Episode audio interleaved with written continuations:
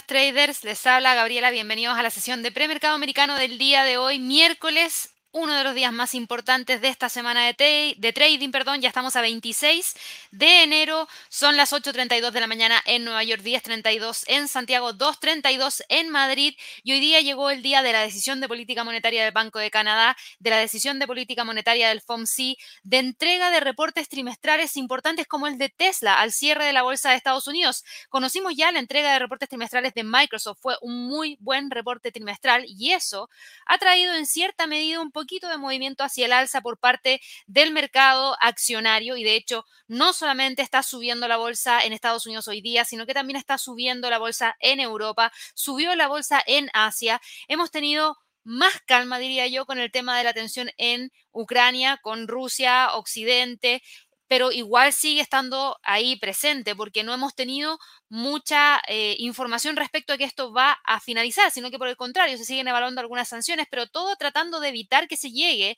hacia algo mayor que signifique una guerra, por ejemplo. Entonces el mercado también ha estado evaluando un poquito la postura que ha estado tomando en ese sentido. Eh, Estados Unidos con todo lo que han estado realizando en las últimas horas con ese movimiento, ese llamado a 8.500 soldados a estar atentos. Tenemos también algunas sanciones que se están evaluando por parte de eh, Europa en particular también. Hemos tenido declaraciones por parte de Rusia, que también está ya tomando un poquito más de peso a lo que eventualmente podría significar que ellos vayan y penetren en Ucrania, porque eso podría traerle consecuencias bastante graves también al país y quizás podríamos empezar a ver cierta calma en ese sentido, lo que sería muy bueno, la verdad. Yo les decía, no podemos estar con ese tema al mismo tiempo que estamos teniendo problemas de inflación, cambios de política monetaria, una pandemia, poner esto más encima a toda esta combinación que ya es bastante fuerte para los mercados porque genera mucha incertidumbre, no es lo mejor, pero bueno, hoy día estamos viendo un rebote. Ojo, que es un rebote en un día clave, es un rebote en el cual vamos a tener mucha información y este rebote podría no necesariamente continuar si es que los datos generan mayor presión bajista para el mercado. Así que por eso digo, hoy día vamos a tener que estar muy, muy atentos. Y de hecho, hoy día a la 1.30 hora de Nueva York vamos a partir junto a Javier el live del FOMC en directo a través de nuestro canal de YouTube. Así que no se olviden de suscribirse a nuestro canal, denle clic a la campanita de notificaciones para que así cuando partamos el live les llegue la notificación de inmediato. Igual lo vamos a estar avisando a través de nuestras otras redes sociales. Recuerden que tenemos Twitter, Instagram que, y Facebook, que también vamos a estar entregándoles la información para que no se lo pierdan, porque hoy día sí que vamos a tener que estar muy, muy, muy atentos al FOMC. Así que bueno, eso es más o menos lo que ha estado pasando. Yo les voy a estar entregando la información como es usual de todo lo que ha ocurrido, no solamente en Estados Unidos con el premercado, sino que también con todo lo que ha ocurrido en el mercado de las criptos, el mercado de materias primas, en el mercado de divisas, lo que ocurrió también en Asia, porque nos importa. Recuerden que las bolsas suelen agarrar algo del sentimiento de la bolsa anterior para poder partir la sesión. Por ende, lo que ocurrió en Asia se toma en Europa y lo que ocurre en Europa se toma en Estados Unidos y obviamente lo que ocurra ahora en Estados Unidos también sirve para alimentar lo que ocurra en las otras bolsas cuando después tengamos la apertura de las mismas. Así que vamos a estar revisando todo eso durante la jornada de trading del día de hoy y para aquellas personas que recién están incorporándose, espero que hayan podido ver el video que les compartimos al inicio de esta transmisión, que lo van a estar viendo durante todo este periodo para recordarles que nos van quedando pocos cupos para el bootcamp de trading que tenemos el 30 de marzo. La verdad es que nos ha sorprendido porque la preventa, y como yo les decía el día de ayer, ya se agotó. Ahora nos van quedando pocos cupos para el presencial. Para el streaming, obviamente, tenemos una mayor cantidad de cupos, pero también hay mucha gente que lo está demandando. Así que, por favor, revisen toda la información. Nosotros les dejamos la página en ese video. Igual lo pueden encontrar aquí en nuestro sitio web con todo el detalle de lo que vamos a estar viendo ese día. Tienen que ir aquí a recursos gratuitos o recursos exclusivos en la sección de Bootcamp de Trading para que de esa manera puedan ver toda la información. Es una agenda súper completa. Ya se los he mencionado 50 mil veces, yo creo, pero bueno, no tanto, no tanto. Yo creo que voy a llegar a las 50 mil de aquí a marzo, pero em, tenemos una agenda súper completa con mucha información que probablemente no se vaya a repetir, así que traten de participar. Así que bueno, dicho eso, Vámonos ahora con lo que ha estado ocurriendo dentro de los mercados y esto fue lo que tuvimos hoy día en los movimientos en Asia. Tenemos al Hang Seng hoy día operando en torno a los 24.289 puntos. Ese fue el precio de cierre que tuvo hoy día la bolsa en Asia y de hecho hoy día todos los mercados y las acciones a nivel mundial estaban subiendo y el dólar se estuvo manteniendo plano a la espera de qué? A la espera de los resultados de la reunión de política monetaria de la Reserva Federal, que insisto, el resultado es a las 2 de la tarde hora de Nueva York, a las 2.30 parte la conferencia de prensa. Nosotros vamos a partir con la transmisión en vivo 30 minutos antes, por ende parte a la 1.30 hora de Nueva York, anótenlo por ahí. Eh, y la Reserva Federal hoy día tiene previsto actualizar su plan de política monetaria tras esta reunión de dos días y aquí podríamos conocer si es que realmente va a venir o no la primera alza de tasas de interés en marzo. Los mercados ya tienen asimilada tres alzas y eso es bastante porque de aquí se espera que a final de año terminemos por lo menos con una tasa de interés de un punto porcentual. Eso el mercado ya lo asimiló y era lo que yo les decía hace un par de días atrás. Esa noticia no será novedad para nadie. Lo que sí podría ser novedad es que se hable de más alzas de tasas de interés o que se hable de un cambio más brusco en la reducción de la hoja de balance de la Fed o que se hable también de un alza de más de 25 puntos base o que se genere un alza hoy día que la verdad no se ve tan probable hay una pequeña probabilidad, pero esa pequeña probabilidad igual nos dice que podría ocurrir, así que no podemos descartarlo al 100%. Y bueno, eso es lo que hoy día el mercado a nivel mundial está barajando, no solamente en Estados Unidos, sino que lo vimos también hoy día en el Hang Seng, que sí, terminó cerrando al alza levemente 0,19%. Tuvimos también que sobrellevar la tensión creciente provocada por la concentración de las tropas rusas en la frontera de Ucrania, que se ha sumado a un entorno de bastante aversión al riesgo para todos los inversionistas. El presidente de Estados Unidos, Joe Biden, ayer dijo que consideraría la posibilidad de imponer sanciones personales al presidente Vladimir Putin si Rusia invade Ucrania. Ya no estamos hablando del país, no le voy a poner sanciones al país, le voy a poner sanciones a alguien con nombre y apellido. Y eso obviamente genera un, un poco más de tensión, y ahora Rusia también está evaluando estas declaraciones de Estados Unidos, está evaluando las declaraciones de Europa, donde también han hablado acerca de sanciones. Y quizás con eso den un paso atrás, porque viene bastante fuerte la imposición de sanciones en momentos en las en las que un país yo creo que no debería tener una sanción porque, insisto, gran parte de todos los países a nivel mundial están tratando de recuperarse a raíz de la pandemia. El índice más amplio del MSCI de acciones de Asia-Pacífico, fuera de Japón, se mantuvo sin cambios después de las fuertes pérdidas de principios de esta semana que han hecho que este índice, por ejemplo, pierda un 2,8% este año. Mirando el Hang Seng, tuvimos al Hang Seng cerrando en esos 24.289 levemente hacia el alza. El índice chino de valores de primer orden, que el CSI 300, alcanzó su nivel más bajo desde octubre del 2020, antes de invertir la tendencia y cerrar con un alza de alrededor de un 0,72%. Aquí tuvimos algo un poquito mejor. Y en el caso del Nikkei, yo diría que también estamos teniendo eh, en cierta medida un movimiento de postmercado que fue de recuperación, porque el Nikkei bajó un 0,44% cerca de su nivel más bajo desde diciembre del 2020, pero nosotros aquí estamos viendo el CFD, el contrato por diferencia, por ende hemos logrado ver un movimiento de postmercado para el Nikkei y ha logrado repuntar uniéndose a las alzas que hemos visto dentro de la bolsa en Europa, uniéndose a las alzas que hemos visto también dentro de Estados Unidos en el premercado el día de hoy. Llegó un día eh, de decisión. No se espera que la decisión de hoy de la Reserva Federal anuncie ningún cambio inmediato. Eso es lo que no, eso en realidad es lo que no se espera. Es probable que los responsables de política monetaria señalen un alza de tasas de interés durante marzo. También es posible que se hable de la reducción del balance de 8,87 billones de dólares del Banco Central que es el llamado ajuste cuantitativo, y a pesar de los recientes llamados a un alza de 50 puntos base en la reunión de marzo, que podría ocurrir, la mayoría de los economistas todavía siguen considerándola poco probable, pero podría ocurrir, insisto, hoy no hay previsiones económicas actualizadas, pero sí vamos a tener una conferencia de prensa por parte del presidente de la Reserva Federal, Jerome Powell, a las 2.30 de la tarde hora de Nueva York, en la que probablemente va a intentar mantener cierta flexibilidad en la política. Las caídas de esta semana probablemente hagan que el discurso sea moderado y no genere más incertidumbre de la que ya hemos tenido. Y la verdad es que ese tema, unido con la última amenaza del presidente Joe Biden en su intento de, disuadir a Rusia de una invasión de Ucrania, eh, yendo directamente a perseguir a Vladimir Putin, es lo que algunos consideran que podría ponerle el freno a todas estas tensiones y por eso el mercado también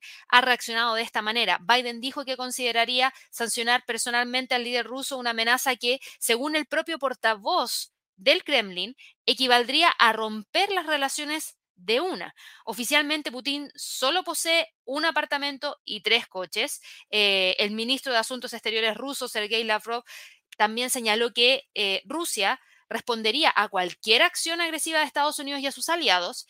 Las potencias europeas siguen todavía centradas en una, en una solución perdón, diplomática, no buscan enfrentarse, buscan tener una solución diplomática y eso sería lo mejor para todo el mundo, la verdad que sí, pero eh, esto obviamente lo están tratando de hacer también porque hay muchos países dentro de la zona euro y dentro de Europa que dependen del suministro de gas proveniente desde Rusia y por eso quieren evitar el enfrentamiento. El mercado ha tomado en consideración todo eso y fíjense hoy día lo que estamos viendo para el Eurostock 50.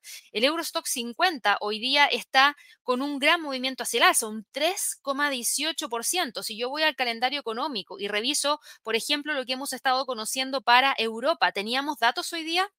Yo diría que no, porque lo que tuvimos fue subasta de deuda alemana a 10 años, que prácticamente no tiene gran movimiento dentro del mercado.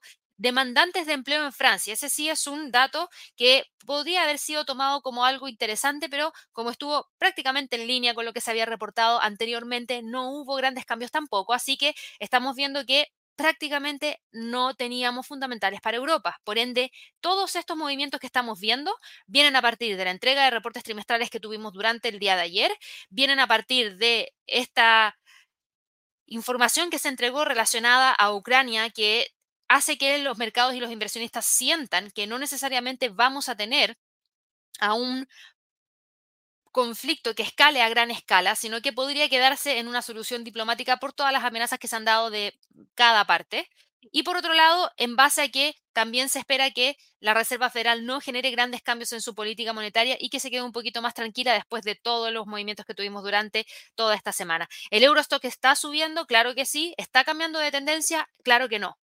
Claro que no, porque todavía está por debajo de una línea de tendencia bajista, todavía está por debajo de la media móvil de 50, por debajo de la media móvil de 100, por debajo del pivote. Lo único que ahora mismo le está entregando un sesgo hacia el alza es la media móvil de 200 periodos. Pero fíjense cómo este instrumento respetó muy bien los 4.058, que es un 23.6% de un retroceso de un Fibonacci de largo plazo y logró mantenerse por sobre ese nivel. Por ende, ya los 4.080 que teníamos marcado acá, y lo vamos a quitar de inmediato, esto se elimina.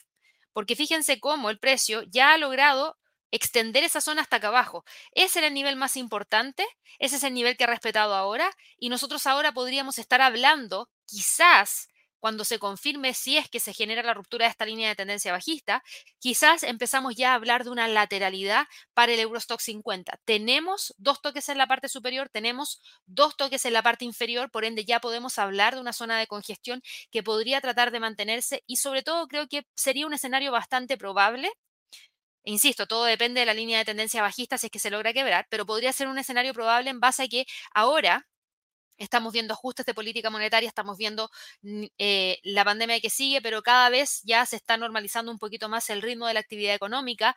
Estamos viendo que quizás tenemos a inversionistas que evalúen el desempeño económico del primer semestre del año, por ende, como se va a evaluar el desempeño económico del primer semestre del año, no solamente para el país, sino que también para las empresas, probablemente hay incertidumbre de seguir empujando el índice o hacia el alza o hacia la baja, y es más probable que se enrangue a la espera de tener mayor información para decidir si es que debería continuar con la tendencia alcista o corregir. Así que eso lo vamos a seguir muy, muy, muy de cerca ya dentro de las próximas horas, pero los niveles para hoy día están entre los 4.200 y los 4.150 como nivel más importante para este instrumento. Vamos a revisar ahora el DAX. El DAX está hoy día cotizando en torno a los 15.506. Sube un 2,21%. Yo les decía, no tenemos noticias. Por ende, los movimientos vienen en base a todo lo que acabamos de mencionar. Ya vamos a llegar a la parte en la cual yo les mencionaba eh, respecto a las entregas de reportes trimestrales, porque sí tuvimos noticias bastante importantes de Microsoft, también tuvimos noticias importantes de Alphabet, que ya les voy a hablar un poco acerca de eso, y obviamente vamos a hablar de Tesla que reportó hoy día. Pero mirando el DAX, está hoy día con un alza de un 2,22%. El DAX respetó muy, muy bien esta zona que está acá de soporte en los 15.000 y ayer estábamos evaluando justamente ese nivel y ojo que todavía no hay que cantar victoria. ¿Por qué? Porque, insisto, estamos con un mercado muy expuesto a mucha volatilidad y a cambios bruscos en eh, la dirección de los instrumentos. Por ende, aquí hay que estar más alerta que cantar victoria muy rápido. El precio, claro, rebotó súper bien de los 15.000 y, y quienes compraron en los 15.000 ya van acumulando una ganancia de alrededor de un 3%. Súper bien. ¿Era una entrada que podría haberse evaluado? Claro que sí, porque ya habíamos visto en el pasado que los 15.000 se habían respetado en muchas oportunidades. Si hubiésemos evaluado esa entrada, y aquí a modo de ejemplo, ¿cómo tendrían que haber evaluado la entrada? Primero, un rebote desde los 15.000 con un stop que sí o sí tiene que estar, porque si no se da el rebote, el precio continúa cayendo y ahí no quieren estar comprados porque la caída podría haber sido muy, muy brusca, en donde el stop va por debajo de los mínimos anteriormente alcanzados cuando se generó el rompimiento. Por ende, tenía que estar por debajo del mínimo más bajo que se había alcanzado el 6 de octubre, que estaba en torno a los 14.810. Y ahora el precio está en búsqueda de niveles importantes de resistencia, donde uno de los niveles más importantes estaba acá, en los 15.500, que justamente alcanzó, y en extensión podría tratar de ir a buscar los 15.700, que coincide con la línea de tendencia bajista. Esa es la forma de evaluar, de evaluar, perdón, un rebote. Y claro, hoy día se dio. ¿Va a continuar con el rebote hacia el alza? ¿Va a continuar con el impulso alcista? Depende mucho de lo que ocurra hoy día, depende mucho de la entrega de Tesla, depende mucho de la entrega de las otras empresas que van a estar reportando hoy, eh, hoy día y mañana Recuerden que tenemos a muchas empresas que van a estar entregando sus reportes trimestrales durante la jornada de trading del día de hoy y también durante la jornada de trading del día de mañana, porque mañana, que estamos a 27 de enero, va a estar reportando Apple, va a estar reportando Visa. Hoy día ya tuvimos eh, los reportes de algunas compañías como ATT, como Boeing, pero nos falta por conocer el reporte de Intel y de Tesla. Ayer tuvimos el de Microsoft ya les voy a hablar acerca de eso, pero esto generó mucha expectativa y mayor apetito al riesgo. Así que hoy día, niveles para el DAX de continuar con el alza, el techo está en 15.600, donde converge la media móvil de 200 periodos, de no continuar con el alza. Presten mucha atención que desde aquí sería un punto ideal como para poder corregir y buscar rápidamente los 15.300 como próximo nivel más importante de soporte. El IBEX de España Fíjense, el IBEX está hoy día cotizando en 8.665 puntos. También logró recuperar en gran parte el terreno que había perdido durante la jornada de trading del día lunes. Ahora mismo está cotizando incluso un nivel más alto de los que se alcanzó durante el día lunes y ya cotiza en niveles que, eh, en los cuales estaba operando el instrumento durante el día viernes de la semana pasada. Por sobre los 8.640, nuevamente volvió a ingresar a esta zona de congestión que es una más grande que teníamos acá en el pasado Fíjense que se detuvo acá más o menos en torno a estos niveles, por ende hoy día podríamos decir que en gran parte uno de los principales niveles de resistencia estarían en torno a los 8.700 y uno de los niveles de soporte estarían en torno a los 8.500. El CAC 40 también va al alza y el CAC 40 se dio una voltereta pero gigante porque fíjense hoy día, si bien no acumula un 3,18% como lo hace el Eurostox, sube un 2,28% y eso es suficiente para que este índice haya alcanzado la línea de tendencia bajista. Y aquí sí se ve más interesante que el Eurostox, se ve más interesante que el DAX, se ve más interesante que el IBEX, porque si quiebra esta línea de tendencia bajista y nos rompe los 7050, nos deja nuevamente con una tendencia hacia el alza con potencial de ir a buscar los 7200, con potencial de ir a buscar como próximo nivel los 7320. Así que creo que aquí hay que prestar mucha, mucha atención y evaluar si es que efectivamente el precio va o no va a lograr continuar con estos avances. Aquí estamos viendo que esa es la zona más importante, esa es la zona clave para hoy día. Si el mercado se calma y el mercado logra continuar con este mayor apetito al riesgo, claro que podría generar esa ruptura porque la bolsa europea se podría contagiar del el optimismo que podría eventualmente haber dentro de la bolsa de Estados Unidos, como también podría contagiarse del no optimismo, de la aversión al riesgo y podría nuevamente corregir. Y este es un punto importante. Aquí es donde nosotros evaluamos siempre dos escenarios ustedes me han escuchado siempre hablar, yo nunca evalúo un solo escenario para un instrumento, siempre tengo que evaluar dos escenarios porque cualquiera de los dos me puede entregar oportunidades de entrada al mercado. Y hoy día, mirando el precio del CAC 40, creo que estamos en niveles importantes. ¿Por qué? porque el precio está cotizando en torno a los 7.017. Entonces, lo que yo voy a evaluar es lo siguiente. Si es que rompe los 7.050 y se posiciona sobre el punto pivote, una entrada en largo con un stop por debajo de esos niveles que se están buscando romper, sobre todo por debajo de la línea de tendencia eh, bajista, un target acá arriba. Relación riesgo-recompensa mejor que uno a uno. Y el otro escenario, que no lo puedo dejar de lado porque podría ocurrir, es que quiebre nuevamente los 7000 hacia abajo, y aquí tengo que poner short position, eh, acá, con un target acá abajo y un stop acá. Y esa otra entrada también tiene una relación de riesgo-recompensa interesante porque es mayor que uno a uno. Cualquiera de esos dos escenarios podría gatillarse, si no es hoy día, mañana o pasado mañana, pero estamos en un nivel de precio clave y aquí es donde hay que mirar al instrumento para ver si es que efectivamente se gatilla o no se gatilla una entrada. Así que mucha atención, estas no son recomendaciones de trading, yo les estoy hablando acerca de cómo yo evaluaría una eventual entrada al mercado. Y vamos a dejar marcado eso ahí, a ver finalmente qué es lo que ocurre, pero tenemos dos escenarios y lo ideal es que no pase lo que nos ha pasado en otras oportunidades, como por ejemplo en Non-Fan Payroll, el último que tuvimos, que fue horrible. A mí no me gustó el último non-fan payroll, mucha mecha hacia arriba, mucha mecha hacia abajo, se gatillaron las dos entradas, entonces eso nos deja con entradas que no ganan, entradas que por lo general terminan cerrándose con stop eh, y eso no es bueno, lo ideal es que haya un movimiento más limpio, así que esperemos que se dé algo interesante para el CAC, pero sea cual sea el escenario, que se dé limpio para que así no nos genere malas entradas al mercado. En cuanto al FTSE y el Reino Unido, el FTSE del Reino Unido hoy día también recupera gran parte de lo que se había perdido durante el día 24 de enero. Fíjense que el precio sube con bastante fuerza, se queda en torno a los 7.520 y ahí se detiene. Era un nivel de resistencia que habíamos marcado en base a la acción del precio. Se respeta súper bien porque recuerden, el mercado tiene memoria, por ende cuando uno encuentra análisis técnico de esta manera y puede mirar la acción del precio a simple vista e identificar patrones, identificar zonas, esto tiene el mercado tiene memoria, los traders están mirando esto. Por ende, hay muchos que dejaron en esa zona de los 7.520 y que entraron comprando los 7.400, dejaron puesto su take profit muy cerca de ahí. Y cuando se gatillan los take profits, lo que hace es que el precio detenga la subida porque se están cerrando esas operaciones, entonces pierde un poquito de impulso y por eso no logra romper. Cuando ya entran ya generan más entradas al mercado o entran más traders al mercado, en ese punto, claro, ahí despega, pero si no, queda detenido dentro de esa zona. Así que hoy día, en este momento, estamos viendo los 7520 y desde aquí podría tratar de ir a buscar la parte superior de esta zona de congestión en 7622 o si es que no logra continuar con el alza, rápidamente podría corregir hacia los 7400. Creo que aquí también estamos frente a un instrumento que está en un nivel de precio clave que podría darnos entradas pequeñitas, pero entradas al fin y al cabo ya sea para una continuidad del alza o para un rebote desde la resistencia actual.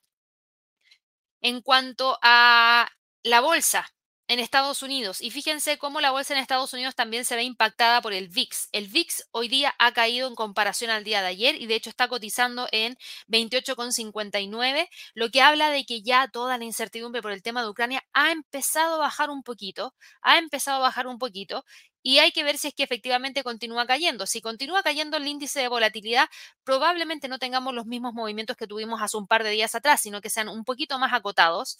Eh, y obviamente respetándose también las tendencias, porque cuando hay mucha volatilidad, lo que suele ocurrir es que se generan rupturas de niveles de precio clave. Cuando tenemos baja volatilidad, por lo general los instrumentos se comportan de manera bastante técnica.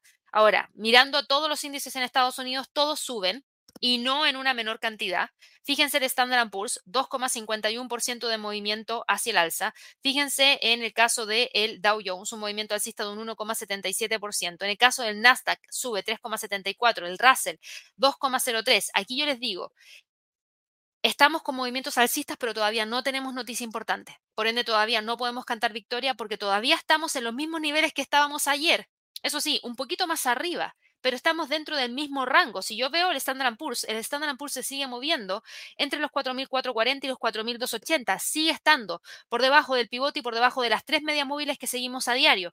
Sigue estando todavía por debajo de líneas de tendencias bajistas. Por ende, todavía no veo un cambio de tendencia de corto plazo. Por el contrario, veo que se sigue manteniendo ahí. Lo único que está haciendo es no continuar con la caída y lo único que está haciendo es tratar de alejarse un poquito de los 4.200, que es uno de los niveles más importantes de soporte. Ahora, para Estados Unidos, yo les decía que hemos tenido harta información hoy día claramente el foco va a ser la Fed. Y si nosotros nos vamos a revisar lo último que nos ha dicho el CME Group, el Commerce Mercantile Exchange, el mercado de futuros, dentro de 5 horas y 2 minutos y 56 segundos vamos a tener la entrega.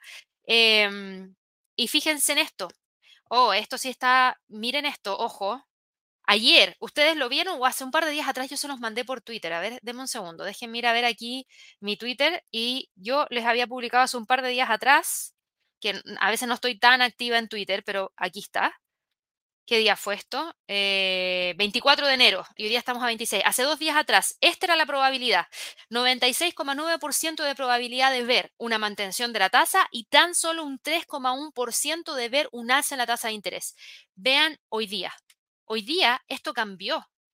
Empezó a aumentar levemente la probabilidad de ver un cambio en la tasa de interés hoy día, 5,6%. Hasta hace un par de semanas atrás, la probabilidad de mantención era de un 100%. Entonces algo ha estado cambiando y el mercado no está tan seguro que necesariamente la Fed no nos pueda sorprender. La Fed podría sorprendernos y obviamente por eso se le entrega un bajo porcentaje de probabilidad, pero un porcentaje de probabilidad igual por si es que llega a ocurrir. Entonces, por eso no podemos descartar el escenario de que la Fed sorprenda, ¿ya? Porque sí hemos visto una variación y sí hemos visto como esta cifra, en donde se ve una primera alza ahora, ha ido aumentando levemente. Insisto, tiene baja probabilidad de ocurrencia, pero en los últimos días esa probabilidad ha ido incrementándose y si nos vamos a revisar la reunión que tenemos el día 16 de marzo, fíjense, 91,6% de probabilidad de ver un alza en la tasa de interés de 25 puntos base y de verla de 50 puntos base, algo que no se veía anteriormente, ya está en 5,4%. Así que claramente las probabilidades aquí están cambiando día a día. Pero volviendo un poquito al tema de la Fed, y era lo que yo les quería preguntar, una de las grandes preguntas que todo el mercado tiene hoy día es cuán agresiva va a ser la Fed en su lucha contra la inflación, que yo creo que eso es una de las cosas más importantes que vamos a tener que estar monitoreando. ¿Y por qué? Porque gran parte de los inversionistas esperan obtener las respuestas hoy día. Está en juego el ritmo de las alzas de tasas de interés, que se espera que comiencen en marzo y que se aceleren este año para ayudar a frenar el ritmo de las presiones sobre los precios que han afectado a la economía estadounidense durante la mayor parte del año 2021. Recuerden que el índice de precios al consumidor, el IPC, llegó a superar el nivel del 7% en diciembre, con su mayor ritmo anual en casi 40 años. Por ende, obviamente eso ha generado presión. Ahora, las proyecciones de crecimiento económico son más débiles y eso ha contribuido a que algunos inversionistas respiren aliviados porque la Fed no tendrá que ser demasiado agresiva. Esa es la postura que tienen algunos que dicen, ok, las proyecciones son más débiles, entonces la Fed no puede ir con todo a cambiar la política monetaria porque podría frenar el ritmo de crecimiento que antes se proyectaba incluso más alto del que se proyecta ahora. Entonces tenemos eso por un lado. El ciclo de alzas de tasas de interés, eso sí, no es lo único que va a estar en observación. Yo les decía, la Fed pretende combinar el endurecimiento con una revisión de su programa de compra de bonos y una liquidación de su balance de casi 9 eh, trillones de dólares, apostando porque una menor presencia del Banco Central en los mercados financieros podría ayudar a aliviar las fuerzas que hay hoy en día inflacionistas. La Fed no generó un discurso tan agresivo, por el contrario, se centró principalmente en todos los riesgos económicos que planteaba la pandemia durante gran parte del año pasado y siguió apoyando a la economía en estímulos de la época de la pandemia, a pesar de todo lo que nosotros ya veíamos que se venía, que era presión inflacionaria, pero la Fed decía no, todavía falta el empleo, todavía falta el empleo, todavía falta el empleo, entonces tranquilos con la inflación, que voy por el empleo primero y después me voy con la inflación. Y eso era para tratar de recuperar rápidamente el empleo y recuperar el ritmo de la economía. Hoy creo que hay que estar muy, muy atentos a las fluctuaciones que tengan los rendimientos de los bonos del Tesoro a 10 años, que la semana pasada superaron brevemente el umbral del 1,9%, lo que claramente desencadenó un temor observado en la renta variable y en gran parte del mercado. Preocupan también los acontecimientos internacionales que puedan exacerbar las fuerzas inflacionistas, como por ejemplo los problemas de suministro relacionados con las políticas de COVID-0 de China, que eso ha generado presión inflacionista porque ha generado eh, cierres de algunas fábricas y eso desencadena menor producción, más escasez de suministros, más quiebres de stock más lentitud en entrega de, por ejemplo, automóviles y eso genera que más suban sus precios, porque hay una alta demanda, pero la oferta es baja y ustedes saben, aquí nos regimos en base a la ley de oferta y demanda. Mientras mucha demanda hay, para tratar de regular la demanda, los precios tienden a subir porque hay poca oferta. Entonces, eso nos termina dejando con precios súper, súper elevados. Entonces, esas políticas de COVID-0 de China no están ayudando a absolutamente nadie. También tenemos potencial riesgo de una crisis energética derivada de un conflicto militar entre Rusia y Ucrania. Y eh, obviamente tenemos a muchas economías extranjeras que están pendientes de la trayectoria de la Fed en materia de política monetaria, que obviamente podría agitar los tipos de cambio y desestabilizar el crecimiento económico en todo el mundo. Así que hay que seguirlo muy, muy, muy de cerca. Esto es lo más importante el día de hoy. El Banco de Canadá va a entregar su reporte, eh, su reporte no, su decisión de política monetaria y si bien no se esperan grandes cambios, hay que estar muy, muy atentos al discurso que vayan a tener, ¿ya? Hoy día mirando los precios del Standard Poor's en este momento, ¿va al alza? Claro que va al alza. Tuvimos entregas de reportes trimestrales y yo les decía que tuvimos una muy buena entrega de reporte trimestral por parte de Microsoft. Microsoft hoy día va con un movimiento hacia el alza de premercado bastante importante. Estamos viendo que la acción está cotizando en este momento en 305 dólares con 82 centavos. Está subiendo más de 5,90%. Súper, súper, súper bien para Microsoft. En su entrega de reportes trimestrales superó las ganancias por acción, superó los ingresos sin ningún tipo de inconveniente no tuvo ningún inconveniente. Microsoft cumplió con lo prometido en un entorno no fácil para presentar resultados, dada toda la reciente volatilidad del mercado, Microsoft pudo superar la reciente presión vendedora en la industria tecnológica. Las acciones hoy día están con esta gran alza. La empresa presentó una previsión optimista para el tercer trimestre fiscal y recuerden que batió tanto los beneficios como los ingresos con unas ventas trimestrales que superaron los 50 mil millones de dólares por primera vez gracias a la fortaleza de la nube, gracias a la fortaleza de los juegos y el software de Windows. Y la verdad es que eso creo que es algo bastante interesante porque yo hace un par de días atrás cuando salió el anuncio de la ah, potencial adquisición de Microsoft a Activision Blizzard, yo busqué eh, Game Pass de la Xbox y eso ha sido uno de los principales motores de crecimiento de Microsoft en el último tiempo. Si ustedes van al Game Pass, en donde permite jugar a un costo muy bajo, más de 100 juegos, no solamente en la Xbox, sino que también en computadores con Windows, es la verdad algo bastante interesante. Fíjense, aquí dice, bueno, estos son pesos chilenos y está hablando de 500 pesos chilenos, que no es nada, para probarlo por un mes, aquí dicen, mira, paga 500 pesos, no te lo voy a dar gratis, paga 500 pesos, que es prácticamente nada, pero paga un poquito. Y después la suscripción se da automáticamente por 5.990 pesos al mes, a menos que la canceles en tu cuenta de Microsoft. Y aquí hay una gran cantidad de juegos. Hay eh, muchos, muchos juegos que mucha gente eh, obviamente va a buscar jugar. Y esto ha estado principalmente diseñado para también trabajar en computadores. Entonces aquí se amplió el espectro y por eso muchos estaban súper contentos con el anuncio de la adquisición de Activision Blizzard, porque eso significa más juegos dentro de la biblioteca del Game Pass. Y piensen que esto es como Netflix. Uno paga una suscripción, uno paga una suscripción, ve una película, ve una serie, ¿cuántas veces en el mes? A no ser que todos tengan mucho tiempo. Yo la verdad no tengo tanto tiempo, pero a lo más veo una serie al mes, que la veo completa, eso sí, y un par de películas. Pero no estoy todos los días viendo Netflix necesariamente, pero pago la suscripción todos los meses y ni se me ocurre eh, darla de baja. Con esto pasa lo mismo. Se vuelve algo que todo el mundo va a pagar por jugar un par de horitas al mes y no la va a dar de baja porque cuando juega todo funciona perfecto. Entonces, gran parte de los ingresos que tuvo Microsoft viene por el gaming. Viene también por los servicios de la nube que yo les había dicho anteriormente. IBM había entregado un muy buen reporte trimestral gracias a la nube. Por ende, Microsoft con su servicio de la nube no podía quedar atrás. Y yo les había dicho, ya se anticipa que va a entregar un muy buen reporte trimestral por el servicio en la nube porque no se va a dejar de lado. Y eh, la verdad es que hay mucha orientación positiva para Microsoft. ¿Por qué?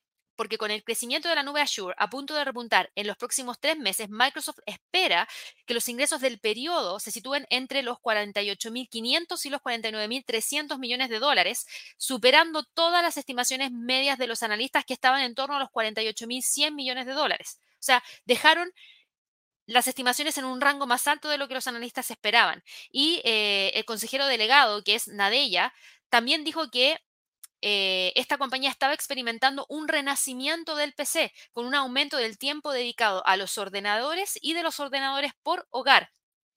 Las ganancias llegaron una semana después de que Microsoft anunciara un enorme acuerdo de 69 mil millones de dólares para adquirir Activision Blizzard, con el que espera dar forma a lo que viene para los juegos a medida que se desarrollan plataformas como por ejemplo el metaverso.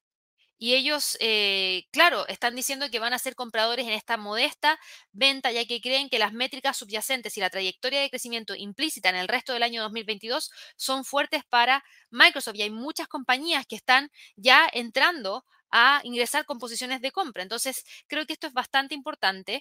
Hay mucha gente que está comprando computadores ya no solamente para trabajar, sino que también están evaluando la posibilidad de comprar computadores también para trabajar, para jugar. Entonces han vuelto las compras de, acá se llaman las torres, que son los computadores estacionarios que habían pasado de moda, pero por completo, porque la gente trabaja, entonces agarran su computador, se van de viaje, van al trabajo, etcétera. Pero hay mucha gente que hoy en día pasa en su casa eh, porque logró hacer teletrabajo y dicen, ¿para qué me voy a comprar un notebook? Mejor me compro una torre, le pongo los mejores componentes, lo uso para trabajar y al mismo tiempo lo uso para otra cosa más. Entonces creo que eso también es algo bastante interesante que se está dando y que potencialmente podría generar un crecimiento mucho más grande para Microsoft. Así que súper bien, la acción va excelente. De continuar con el alza, se aproxima muy, muy, muy rápido a el quiebre de esta línea de tendencia bajista. Si lo llega a hacer, creo que uno de los principales niveles a monitorear para Microsoft durante los próximos días van a estar acá en torno a los 310 dólares por acción. Así que mucho ojo ahí a los 310, porque si lo rompe nos quiebra la línea de tendencia bajista, quiebra la acción del precio, quiebra la R1 semanal. Creo que son suficientes razones como para poder continuar hacia los 317 como próximo nivel. ¿Es lo único que tenemos? No porque hay más empresas tecnológicas de un billón de dólares que están preparadas para presentar resultados trimestrales durante esta semana. Tenemos a Tesla hoy día a la tarde, tenemos a Apple mañana y gran parte de los inversionistas van a estar prestando mucha atención a los informes de reportes trimestrales porque tenemos resultados y sentimiento que probablemente definan el camino que van a seguir las empresas tecnológicas en medio de toda esta presión inflacionaria y en medio de todas las alzas de tasas de interés. Así que mucho ojo ahí. Yo les decía, tenemos una compañía que va a estar entregando su reporte trimestral hoy día a la tarde, que es Tesla. Y Tesla, obviamente que con los movimientos que hemos estado teniendo de premercado, que son movimientos alcistas, va bastante bien. Ha logrado recuperar terreno perdido. Ayer había cerrado en 918 dólares con 40 centavos, después de una caída de un 1,25%, y hoy día sube ya 4%. Y eso nos deja en dónde? En 955,60, por ende los 880 que, del que estábamos hablando ayer, en donde yo les decía, espero que se quede acá dentro de esta zona, espero que respete, porque la verdad le tengo, yo le tengo fe a Tesla, porque insisto, em, en el caso particular, y ojo, que no todos tienen que tener la misma fe que yo, esto ya es una opinión súper personal, recuerden, eh, aquí en, en inversiones y trading nosotros entregamos mucho nuestra opinión de mercado, pero no necesariamente tenemos la verdad, o sea, ojo, ojo con eso. Nosotros entregamos la opinión en base a lo que nos gustaría que pase, porque también somos inversionistas como ustedes. Y la verdad es que para mí Tesla es más que una empresa de vehículos eléctricos y por eso creo que tiene potencial, pero hay que ver si realmente entrega buenos resultados y logra sobrellevar la competencia, que son las dos cosas más importantes que yo tengo en mi mente para monitorear durante este año, cuando empecemos a tener una mayor cantidad de empresas que salgan a competir por distintas... Eh, por distintas formas de entrar a este mercado de energías renovables como es, por ejemplo, paneles solares, como es, por ejemplo,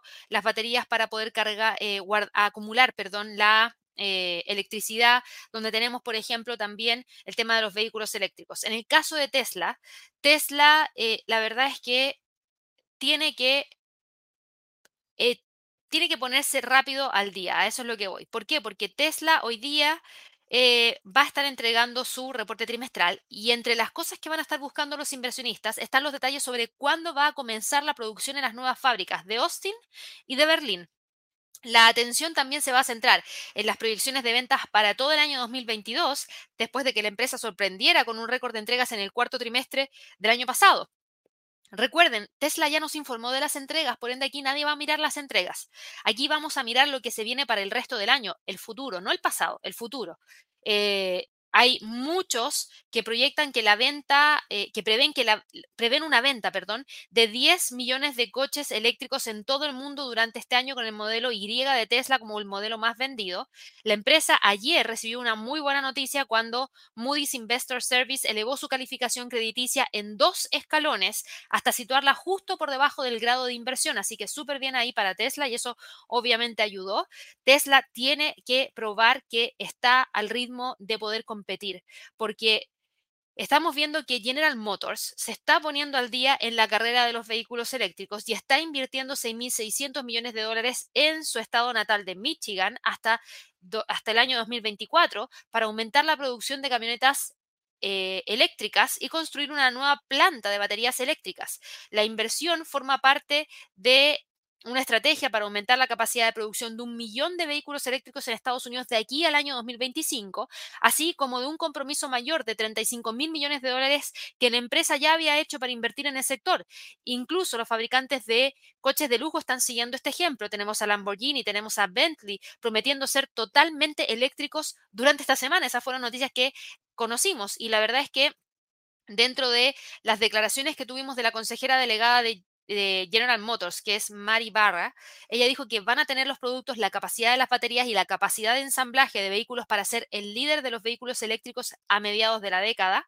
Eh, y eso es algo bastante importante. De hecho, ella misma pronosticó que General Motors va a alcanzar absolutamente a Tesla en las ventas de vehículos eléctricos en Estados Unidos para el año 2025. Entonces aquí Tesla tiene que apretar el acelerador, si no se va a quedar atrás, porque se los van a comer los, los competidores. Y claro, General Motors no es Tesla, pero General Motors no es una mala compañía de vehículos, para nada.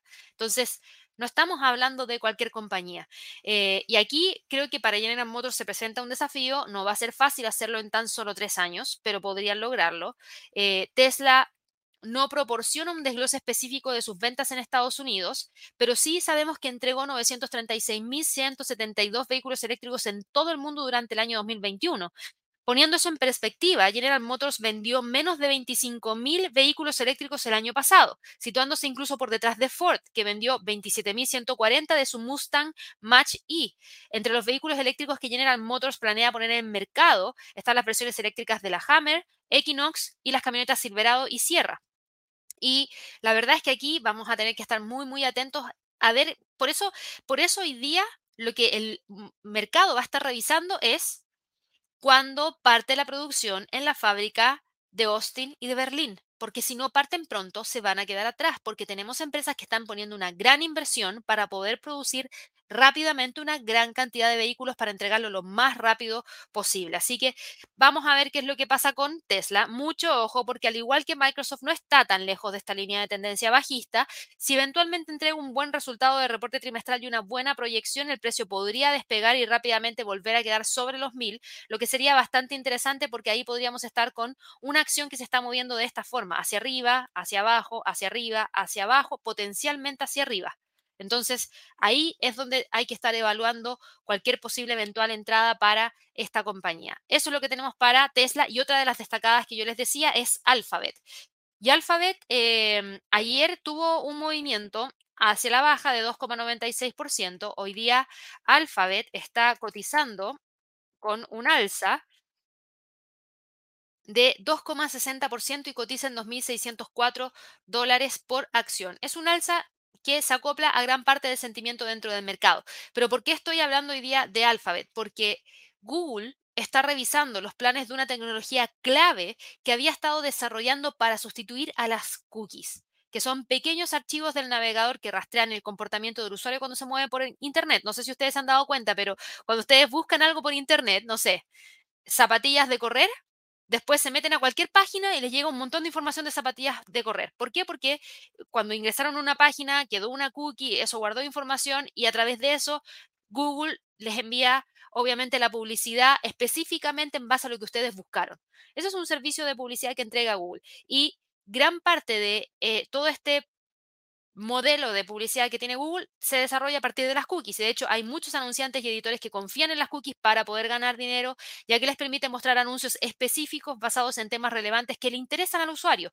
No le están mostrando publicidad a cualquier persona. Esto no es como poner un cartel en la calle que tenga la marca de zapatillas y esperar que a todo el mundo le guste esa marca de zapatillas. No, aquí van directamente a la persona que buscó la zapatilla. Entonces, esa es la diferencia.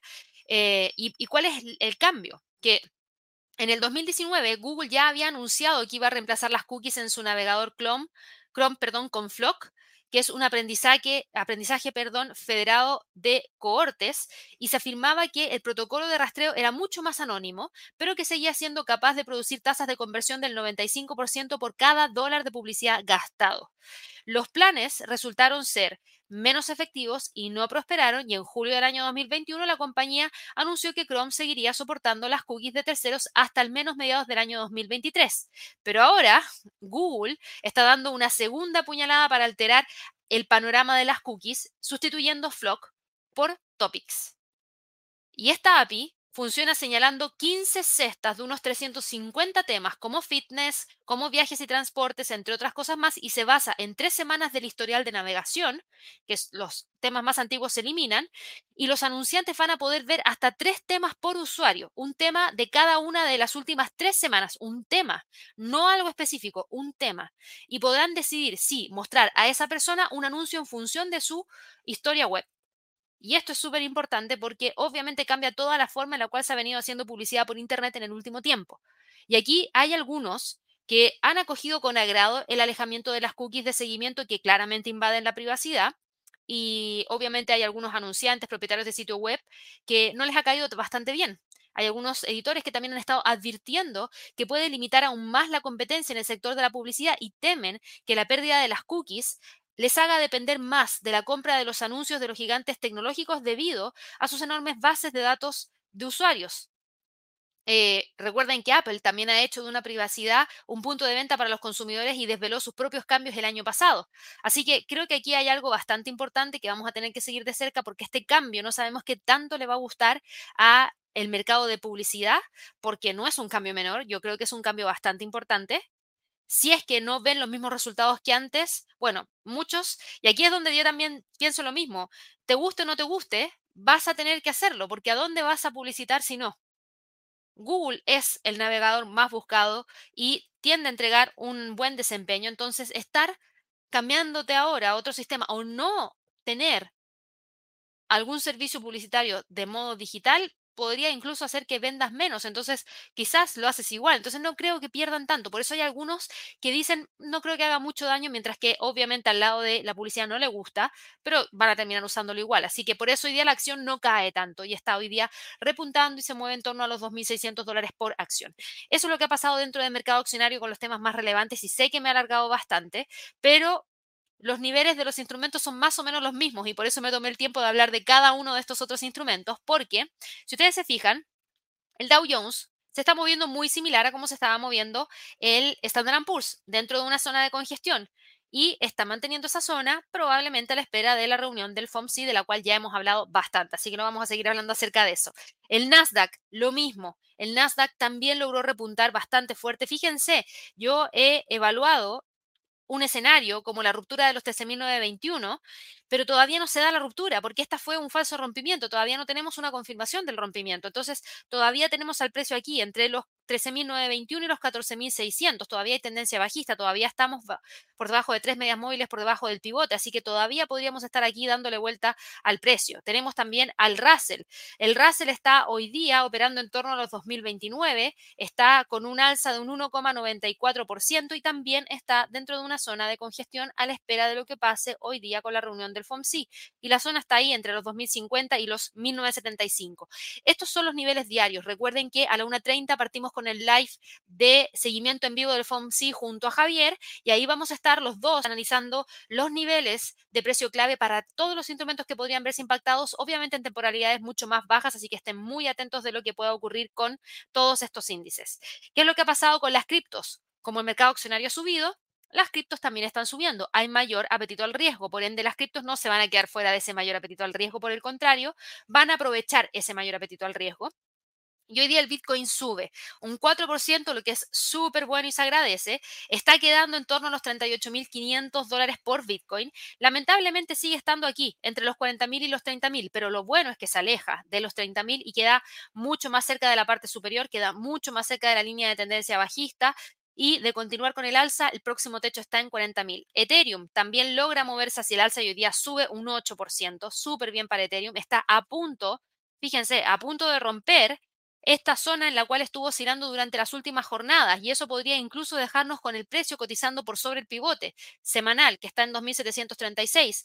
Mucha atención ahí porque podría continuar hacia ese nivel y luego tratar de ir a buscar los 3.000 que sería uno de los niveles más importantes porque es un nivel psicológico que no podemos obviar. Así que lo vamos a dejar marcado aquí en el gráfico en el escenario de que logre continuar con el alza.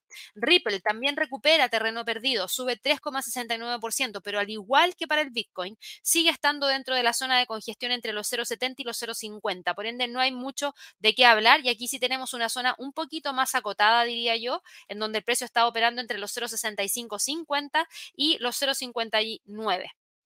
Binance Coin está hoy día con un movimiento alcista de 3,39%, está buscando situarse sobre los 400. Todavía no lo logra, pero está en búsqueda de eso. Si lo logra hacer, el próximo nivel de resistencia que creo que deberíamos monitorear ya se encuentra acá en torno a los 4.20 en base a un Fibonacci y en base a la acción del precio. Cardano también sube, muy similar a Ethereum, 7,72%. Y esto para Cardano es bueno porque vuelve a respetar los 1.022 y se mantiene firme sobre la paridad, sobre el dólar. Eso sí, todavía sigue estando dentro de una zona que aquí tenemos entre los 1.20 y los 1.022 como niveles más importantes. Yo diría entre el dólar y el dólar con 20 centavos. Esos son los niveles más importantes para Cardano durante la jornada de trading del día de hoy. Dogecoin sube un 6%, va rompiendo el pivote, va buscando avanzar hacia los 0.16 que sería uno de los próximos niveles que también vamos a tener que estar siguiendo muy de cerca. Y Litecoin sube un 4,87%. Lamentablemente el alza de Litecoin no nos permite salir de esta zona entre los 103.50 y los 120. Se sigue quedando dentro de estos niveles y probablemente se mantenga obviamente eh, aquí porque estamos esperando a ver cómo reacciona el dólar con los movimientos que tengamos durante la tarde a raíz de, por ejemplo, la decisión de política monetaria del FOMC, donde probablemente tengamos mucha volatilidad dentro del dólar y eso impacte directamente a las criptos. Así que atención también con eso. El dólar, por otro lado, está planito. El dólar prácticamente no se está moviendo. Fíjense que se está quedando entre los 12.200 y los 12.180 como niveles más importantes. Así que Hoy día es muy probable que se quede aquí a la espera de la reunión del FOMC, a la espera de poder saber cómo se va a mover. Recuerden que aquí yo estoy revisando el US dólar, no estoy revisando el dólar index. Ya me han preguntado por eso y en el video del día domingo les expliqué exactamente la diferencia. Es una muy buena pregunta porque son muy parecidos pero no son iguales. Yo por eso veo el US dólar que compara al dólar frente al yen, libra, euro y dólar australiano. Y en este caso, el dólar está ganando levemente terreno frente a estas, estas contrapartes. Fíjense, gana terreno frente al euro, en donde el euro dólar está cayendo hoy día menos 0,10% y se queda súper tranquilo acá entre los 1.3 y los 1.280. Yo creo que va a mantenerse ahí a la espera de la noticia de la tarde pero no gana terreno frente a la libra dólar. Y aquí yo les decía ayer, ojo con los movimientos dentro de la Fed, porque si ustedes van acá, fíjense que tenemos una alta probabilidad de ver un cambio en la tasa de interés por parte del Banco de Inglaterra ya en la próxima reunión de política monetaria. Y eso obviamente que es algo que nosotros vamos a tener que estar monitoreando, pero muy, muy, muy de cerca, porque tenemos al precio de este instrumento, que es la libra esterlina, quedándose entre los 1.3550 y los 1.3450 como niveles más importantes y probablemente hoy día trate de quedarse ahí dentro de esa zona. El dólar frente al yen, el dólar frente al yen gana terreno, no hay tanta incertidumbre dentro del mercado y como no hay tanta incertidumbre dentro del mercado y Asia subió, no se demandó tanto yen japonés, ya lo habíamos hablado ayer, y por eso el dólar gana terreno. Y hoy día sube con mucha fuerza 0,34% y se queda ahí en torno a los 114,20. De continuar con el alza, tenemos los 114,50, 114,60, 114 con, perdón, 115. Hoy día y a modo especial voy a revisar el dólar norteamericano frente al canadiense porque hoy día a las 10 de la mañana hora de Nueva York vamos a conocer el informe de política monetaria del Banco de Canadá, el comunicado sobre las tasas de interés del Banco de Canadá y el anuncio de decisión de política monetaria. Como yo les decía, no se esperan cambios, se espera que haya una mantención de la tasa de interés en 0,25% y hoy día el dólar no está ganando terreno frente al canadiense. ¿Es por la decisión de política monetaria? No es porque el precio del petróleo está subiendo y Canadá es un país exportador de petróleo. Recuerden, no se olviden de eso porque hay muchas veces que uno se olvida de eso, pero no pueden olvidarse de eso. Hoy día el petróleo va al alza y hasta hace un par de minutos atrás, espero que no haya cambiado, estaba en 86, sí, sigue en 86. Esa alza dentro del barril de petróleo genera alzas dentro del dólar canadiense. ¿Por qué? Porque ahora para comprar ese petróleo que se exporta desde Canadá voy a necesitar pagar más. Mm, y eso significa pagar eh, demandar más dólares canadienses y eso empuja al precio del dólar canadiense hacia el alza. Entonces hoy día tenemos al dólar perdiendo terreno frente al canadiense a raíz de lo mismo. Se mantiene por debajo de los 1.2650 y se queda ahí entre los 1.26,40 y los 1.25,50. De romper los 1.25,50 por una mayor debilidad del dólar, ante una mayor apreciación del dólar canadiense, podría buscar los 1.25. ¿Es probable? La verdad es que no, porque en cuanto a decisión de política monetaria, lo único que podría llevarnos a tener mayor apreciación por parte del dólar canadiense durante la mañana es que el Banco de Canadá anuncie que va a subir la tasa de interés por lo menos una vez este año. Y eso sí sería algo nuevo, o quizás dos veces. Eso sería algo nuevo y eso sí podría generar apreciación por parte del dólar canadiense, así que mucho ojo ahí, porque sí podríamos tener ese movimiento durante la mañana. Y luego, en la tarde, tenemos la reunión del FOMC, que nuevamente podría traer volatilidad para el dólar. Y ahí sí podríamos tener nuevamente movimiento por parte de este instrumento. Tenemos también al dólar australiano frente al dólar norteamericano, que está en los 0,71,67, sube 0,28%, se queda aquí en la parte inferior, fíjense, no está buscando salir de esta zona, así que es muy probable que dentro de los próximos minutos se mantenga operando entre los 0,7180 y los 0,71,30. Esos como niveles más importantes. Ahora, yendo a revisar eh, los movimientos que tenemos por parte de las materias primas, tenemos acá al petróleo y el petróleo está hoy día cotizando en 86,37. Tenemos un avance de más de un 1,42% y eso es algo bastante importante porque eh, si nosotros revisamos lo que ha estado pasando por parte del barril de petróleo, ¿qué es lo que hemos tenido dentro de eh, este mercado? Nosotros ahora estamos viendo al WTI, pero si yo voy a revisar el Brent, el Brent hoy día alcanzó los 89,82. Está a punto de alcanzar su máximo en siete años, principalmente apoyado por la escasez de oferta y las tensiones geopolíticas en Europa y Oriente Medio que hacen temer nuevas perturbaciones. Yo les decía, ayer el presidente de Estados Unidos, Joe Biden, eh, dijo que consideraría la posibilidad de imponer sanciones personales al presidente Vladimir Putin si Rusia invade Ucrania. El lunes tuvimos al movimiento Houthi de Yemen, que lanzó un ataque con misiles contra una base de los Emiratos Árabes Unidos, lo que también pone en peligro la producción proveniente desde ese país. Eh, hay un ajustado equilibrio entre la oferta y la demanda. El informe semanal de los inventarios de Estados Unidos del Instituto Americano del Petróleo, que es el American Petroleum Institute, más conocido como el API, mostró ayer que las existencias de crudo cayeron en 872 mil barriles. Entonces, vamos a revisar eso porque eso fue lo que vimos durante la tarde del día de ayer. Y no tuvimos, en este caso, un alza, tuvimos una caída. Entonces, hay un ajustado equilibrio entre la oferta y la demanda. Hoy día vamos a conocer la cifra de inventarios de petróleo de la Administración de Información Energética de Estados Unidos. Eh, así que mucho ojo también ahí. Estamos esperando la actualización de la Reserva Federal con la decisión de política monetaria. Y en otro acontecimiento clave, también sabemos que la Organización de Países Exportadores de Petróleo y sus aliados, conocidos como la OPEP, más, se reúnen el día 2 de febrero para considerar otro aumento de la producción. Y la verdad es que ya no importa cuántos aumentos de la producción considera la OPEP. No son capaces de llegar a los niveles de producción que prometen, porque no tienen la capacidad para hacerlo en este momento, porque ha bajado la inversión, dado que se va a hacer este cambio de energía fósil a energía limpia. Entonces, si mañana dicen vamos a aumentar la producción en 500 mil, háganlo. Todavía ni siquiera son capaces de cumplir los 400 mil barriles por día que eh, anunciaron que iban a realizar en la última reunión. Entonces, fíjense ese, tema, porque la OPEP ha ido deshaciendo poco a poco los recortes de producción récord del año 2020, aumentando su objetivo mensual en 400 mil barriles diarios, aunque el aumento real de la oferta no ha llegado a producirse porque algunos países tienen dificultades para aumentar la producción, que era lo que yo les decía.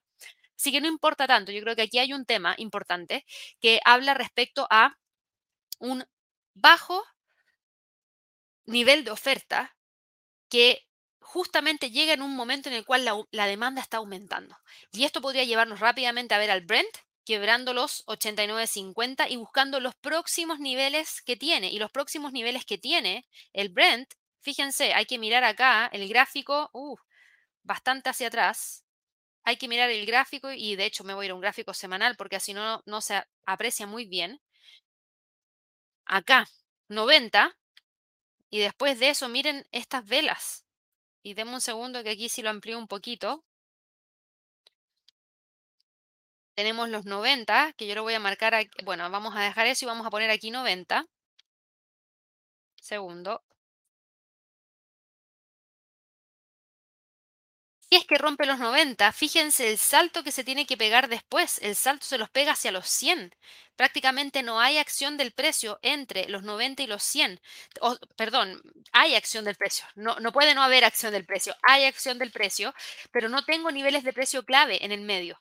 No tengo muchos soportes y resistencias. Un pequeño freno lo podríamos tener en 96 en base a estos mínimos que tuvimos acá pero no tengo más que eso. Entonces, mucho ojo ahí con el Brent porque va con bastante fuerza hacia el alza, está con una tendencia alcista importante y tiene variables que presionan hacia arriba. Tenemos al WTI, el WTI vuelve a retomar la senda hacia el alza, el WTI está buscando el quiebre de los 88 y al igual que para el Brent, aquí ya empieza a aproximarse a los 90 dólares por barril y de ahí podría incluso tratar de ir a buscar más o menos los mismos niveles que vimos para el Brent. En el caso del oro, el oro alcanzó un máximo de más de dos meses el día martes de esta semana, es decir, ayer, porque teníamos preocupaciones geopolíticas sobre Ucrania que empujaron a los inversionistas hacia refugios más seguros, incluyendo el lingote de oro. Y sobre todo porque también veníamos con mucha incertidumbre respecto a lo que pueda hacer Rusia, porque Rusia dijo que estaba observando con gran preocupación después de que Estados Unidos puso 8.500 tropas en alerta para estar listo para desplegar en caso de una escalada y Gran Bretaña instó a sus aliados europeos a tener sanciones listas para ir si Rusia invade Ucrania. Entonces Rusia dijo, sí, yo estoy mirando esto con preocupación. Entonces, obviamente el oro aquí podría tener un punto bastante importante en cuanto a ese factor, pero si nosotros revisamos Ahora el movimiento de hoy día está cayendo, menos 0,7%, y esto es porque se está preparando para lo que pueda ocurrir con el tema del alza de tasas de interés por parte de la Fed, porque eso genera más apreciación del dólar que del oro. Y por eso hoy día está cayendo y se mantiene entre los 1850 y los 1830 como niveles más importantes. Si se fijan, esos son los movimientos que hemos tenido durante el día de hoy. Les recuerdo por una vez más que a la 1.30 partimos con el live del FOMC. No se lo pierdan por nada porque vamos a actualizar todos los instrumentos que se van a ver impactados en gráficos de una hora y en gráficos de cinco minutos. Es para estar mirando trading en ese momento, no para estar evaluando operaciones de largo plazo. Los niveles de largo plazo ya se los entregué hoy día en el live de premercado americano, así que para que ahí también lo tengan presente. Aprovecho ya que veo que hay hartas personas que están hoy día conectadas en el live a invitarlos a que se suscriban. Los dejo a todos súper invitados a que se suscriban al canal. Información como esta tienen todos los días, tanto en la mañana como en la tarde, porque en la tarde está Javier. Tenemos lives de preguntas de trading, tenemos seguimientos en vivo de noticias súper importantes, así que no se olviden de suscribirse, denle clic a la campanita, regálenos un like, no cuesta nada, es un botoncito nomás que tienen, es un clic que tienen que apretar y nos sirve muchísimo a nosotros para seguir creciendo. Así que vamos a ir ahora con un par de preguntas antes de terminar con eh, este live del día de hoy. Yo sé que han estado escribiendo harto a través del chat internamente entre ustedes mismos, así que yo voy a agarrar un par de preguntas del medio, yo creo, porque ya hemos avanzado bastante. Y vamos a ir aquí con una pregunta, miren, de Lilian. Y Lilian nos está preguntando Disney y Baba. Lo vemos de inmediato porque obviamente ya abrió la bolsa en Estados Unidos y la apertura fue una apertura yo diría que buena para algunos instrumentos, mala para otras. Disney lamentablemente no tiene una apertura buena, pero tampoco está cayendo con tanta fuerza. Tenemos a Disney con un movimiento neutro que pasa de negativo a positivo constantemente y fíjate que se queda entre los 140 y los 132. Disney va a estar entregando su reporte trimestral eh, prontamente va a estar entregando su reporte trimestral el 9 de febrero. Vamos a ver cómo le va. Hay mucha expectativa por la entrega de reportes trimestrales para Disney. Ya tuvimos a Netflix diciendo que la competencia es lo que va a mermar la cantidad de suscriptores durante este año y Disney creo que se ha llevado gran parte de esos suscriptores. Así que mucho ojo ahí porque los reportes podrían ser interesantes, pero para el corto plazo 140, 132 me parecen bastante adecuados. Y en cuanto a Alibaba, Alibaba está hoy día operando en 119.06 tranquila, todavía con mucha tendencia hacia la baja para Alibaba. Alibaba está mucho más bajista que cualquier otra acción que, hayamos visto porque veníamos viendo que desde principios del año pasado venía con una gran tendencia hacia la baja. Pero fíjate que se sigue manteniendo entre los 130 y los 110 como niveles más importantes de largo plazo. Y en el corto plazo está aquí, congestionando prácticamente entre los 122 y los 117 dólares por acción.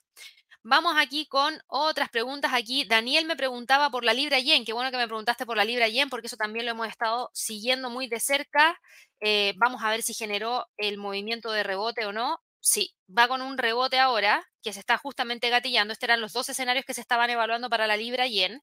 Y dado que hemos visto em, caída en la incertidumbre dentro de la bolsa en Asia, es lo que terminó gatillando el rebote por parte de la libra, porque el yen se depreció y eso es lo que está generando el impulso hacia el alza. Vamos a ver si lo logra mantener. Todo depende de hoy día para ver si es que vuelve la incertidumbre o no al mercado. Si no vuelve, probablemente la libra yen retome la senda alcista. Si no es así, no me gustaría mucho porque aquí ya estamos en camino a buscar los 155,66, pero para eso todavía tiene que romper el 38.2% del Fibonacci y los 155. Vamos aquí con otra pregunta de Julio. Julio me pregunta por DKNG, lo vemos de inmediato de KNG, que es DraftKings, y DOT.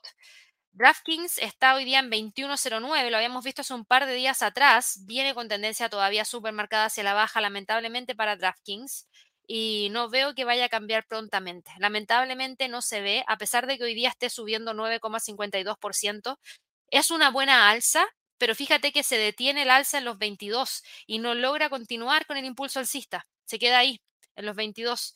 Por ende, de corto plazo, creo que los 18 y los 22 es lo más adecuado monitorear.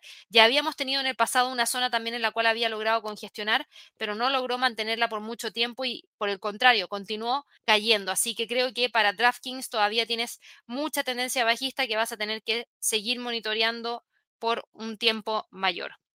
Y en cuanto a DOT, vamos a verlo de inmediato. DOT, eh, yo creo que te refieres a la cripto, ¿cierto? DOT frente al dólar está hoy día en 19,24.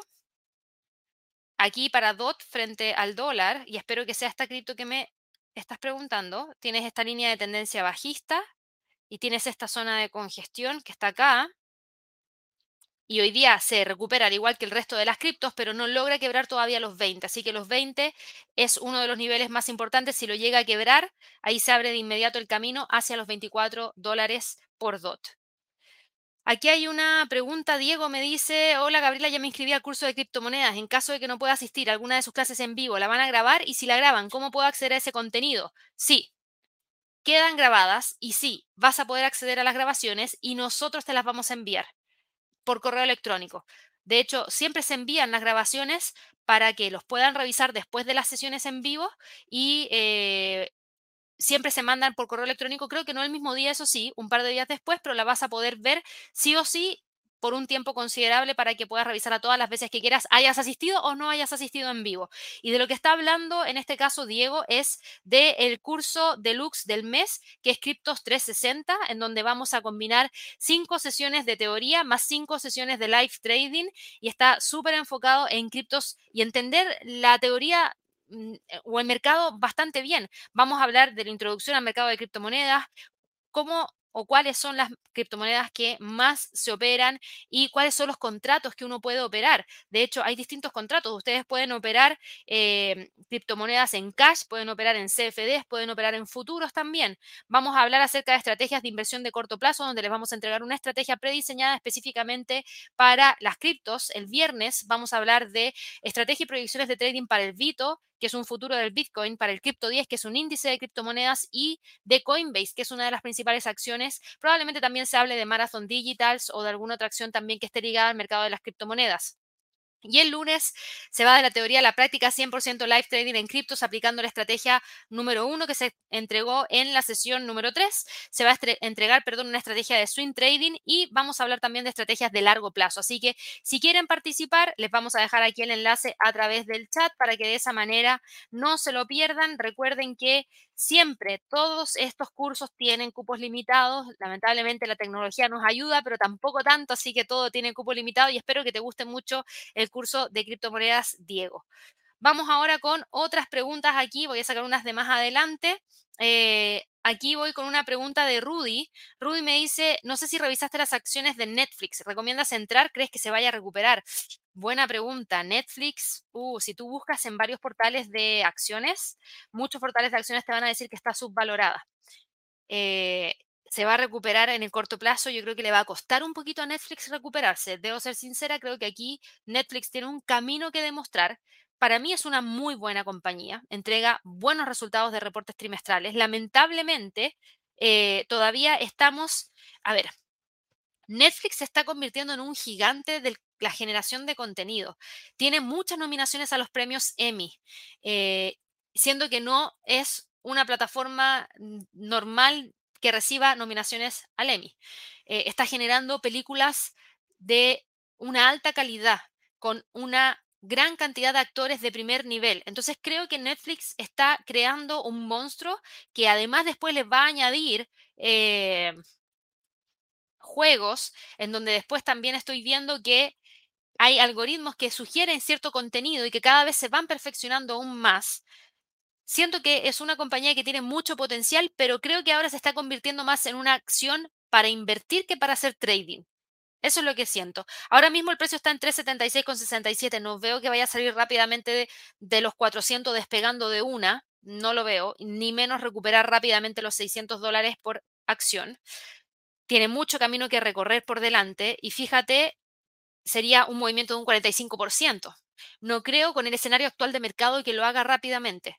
Todavía tenemos que dilucidar qué es lo que va a pasar con la reunión de política monetaria. Una vez que ocurra la reunión de política monetaria, que pase en la próxima reunión de política monetaria, cómo reacciona el mercado, cómo se van, se resienten o no se resienten las empresas tecnológicas. Esa es la gran pregunta. Y yo creo que todo eso va a pasar en los próximos tres a cuatro meses, incluso seis meses. Entonces siento que va a haber mucha incertidumbre y Netflix en ese sentido creo que podría quedarse dentro de una zona a la espera de poder confirmar que realmente pueda continuar con el movimiento hacia el alza.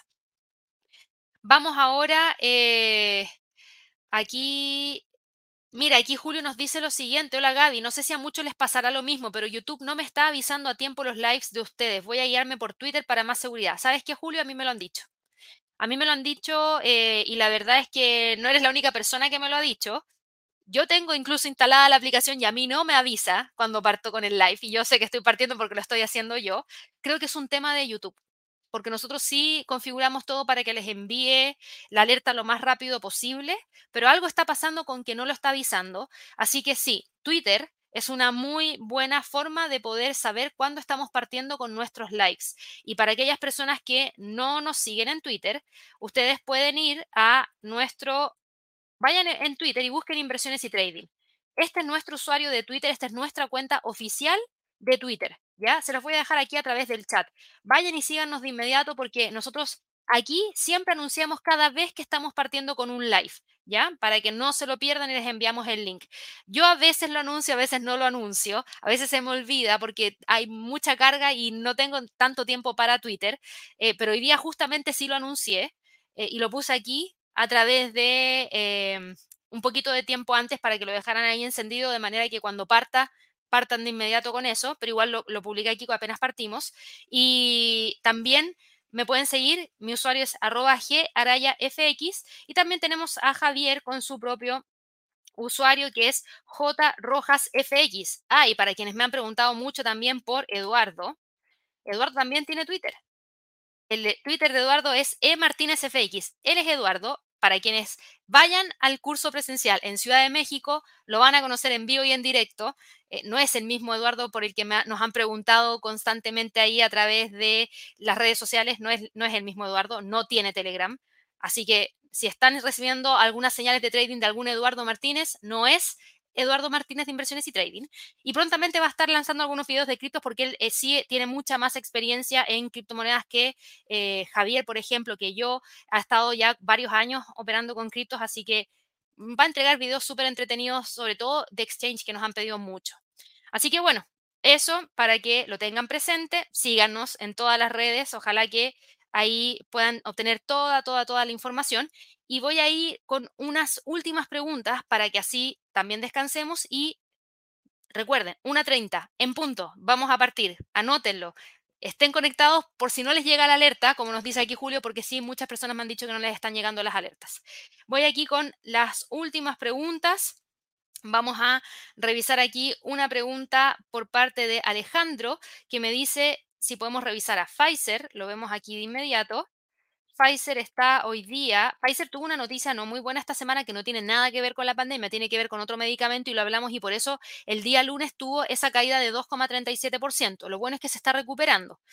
Hemos visto que hay muchos, muchos estudios que han revelado que combinación de vacunas, como por ejemplo eh, vacunas que, combinan eh, vacunas de Sinovac con Pfizer, o con AstraZeneca tienen buenos resultados. Se está hablando de que quizás todos los años se va a requerir alguna vacuna para el tema de la pandemia. Eso ayuda a estas compañías a que se muevan hacia el alza. Sin embargo, Pfizer está con un movimiento bajista y no lo podemos obviar porque este, esta corrección viene porque muchos esperaban que hubiesen más dosis de refuerzo, como cuartas dosis de refuerzo, pero ya hay estudios en Israel que muestran que las personas que se vacunan obtienen una mayor eh, cantidad de, de, protección, pero tampoco es tan potente como lo era para la primera variante del el virus no así para Omicron. Entonces eso también dañó un poquito a Pfizer, dañó un poquito a Moderna y a todo el resto de las vacunas, pero ahora va recuperando terreno perdido. Tienes 54 como próximo nivel más importante y el siguiente nivel más importante lo tienes en 55. Si rompe los 55 hacia arriba,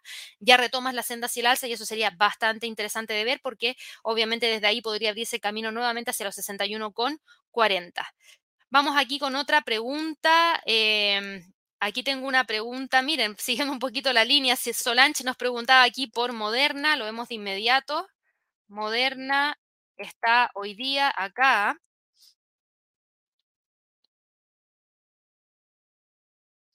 Está en 156,78. No es el mismo comportamiento de Pfizer. Y aquí es donde yo les pregunto, ¿cuál es la dosis que se ha estado utilizando más para entregar una tercera dosis, es decir, la dosis de refuerzo? Principalmente Pfizer, no Moderna. Entonces, las ventas proyectadas que tenía Moderna en torno a la vacuna por una tercera dosis, no, probablemente no van a ser alcanzadas y, de hecho, fueron evaluadas hacia la baja y revisadas hacia la baja, y eso es lo que ha dañado la acción. Entonces, lamentablemente, aquí estás con una acción un poquito más distinta porque Moderna en este momento está 100% apalancada en un solo producto, y eso es la vacuna contra el COVID y no frente a otros productos que podría desarrollar el laboratorio. Entonces, cada vez que vemos que se están prefiriendo otras vacunas frente a la de Moderna, eso significa menor venta para Moderna, menores ingresos y obviamente eso no es bueno y por eso la acción está con una pendiente muy marcada hacia la baja. Ahora está en 156,85 y de romper los 146, el próximo nivel de soporte está en los 120. Vamos aquí con las últimas preguntas y voy aquí con Mira, aquí me, acaba de llegar una pregunta destacada de Víctor. Gracias, Víctor, porque resulta que así las veo mucho más rápido de todas maneras. Me pregunta por Intel. Muy buena pregunta porque hoy día entrega reporte trimestral al final del día. Intel Corporation está hoy día cotizando en 51,74. Intel, a ver, lo que me gustó de Microsoft hoy día es que dijo que había un repunte de venta de ordenadores.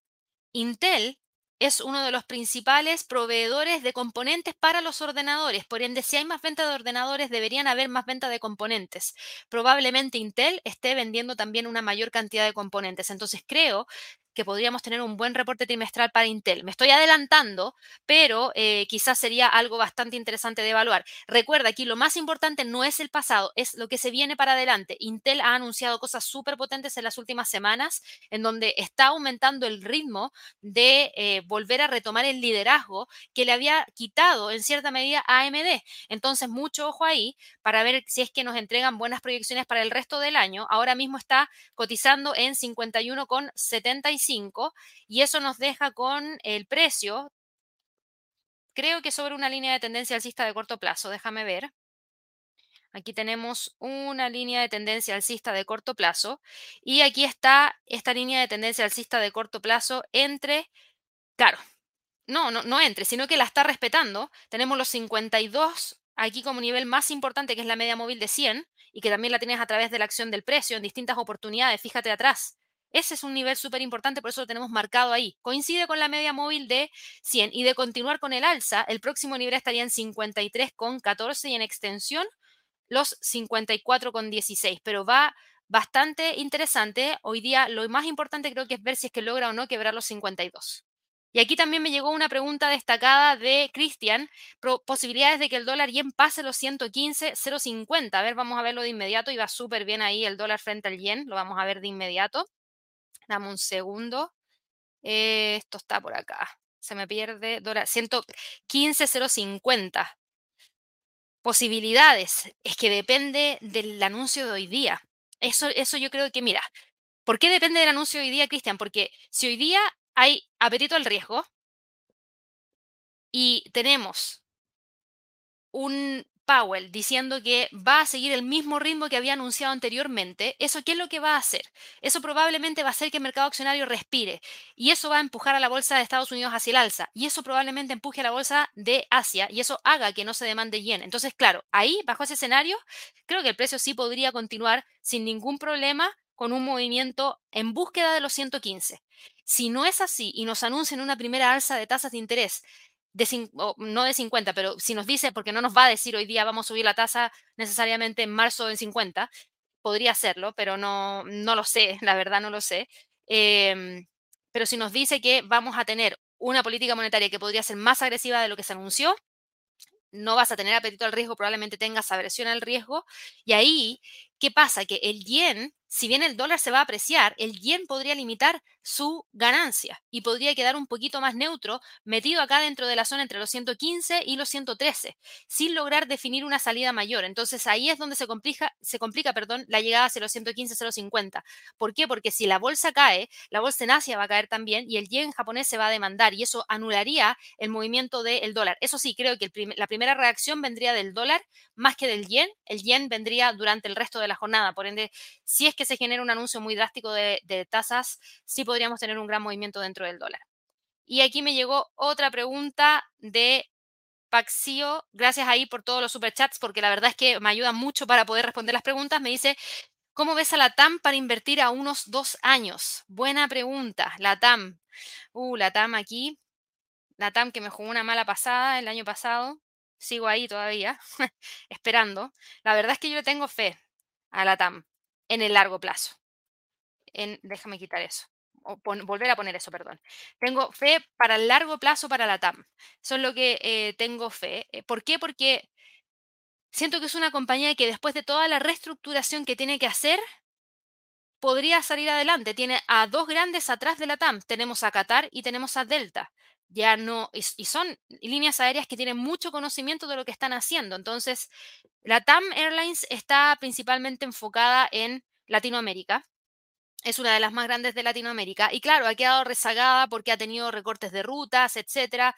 También han bajado un poco la calidad, el espacio entre los asientos que hace que uno también termine eligiendo otra aerolínea porque tiene las piernas muy pegadas con el asiento de adelante. Esos fueron los cambios que yo creo que a la TAM finalmente le terminaron costando más caros, que finalmente hacen que uno eh, evalúe otras compañías.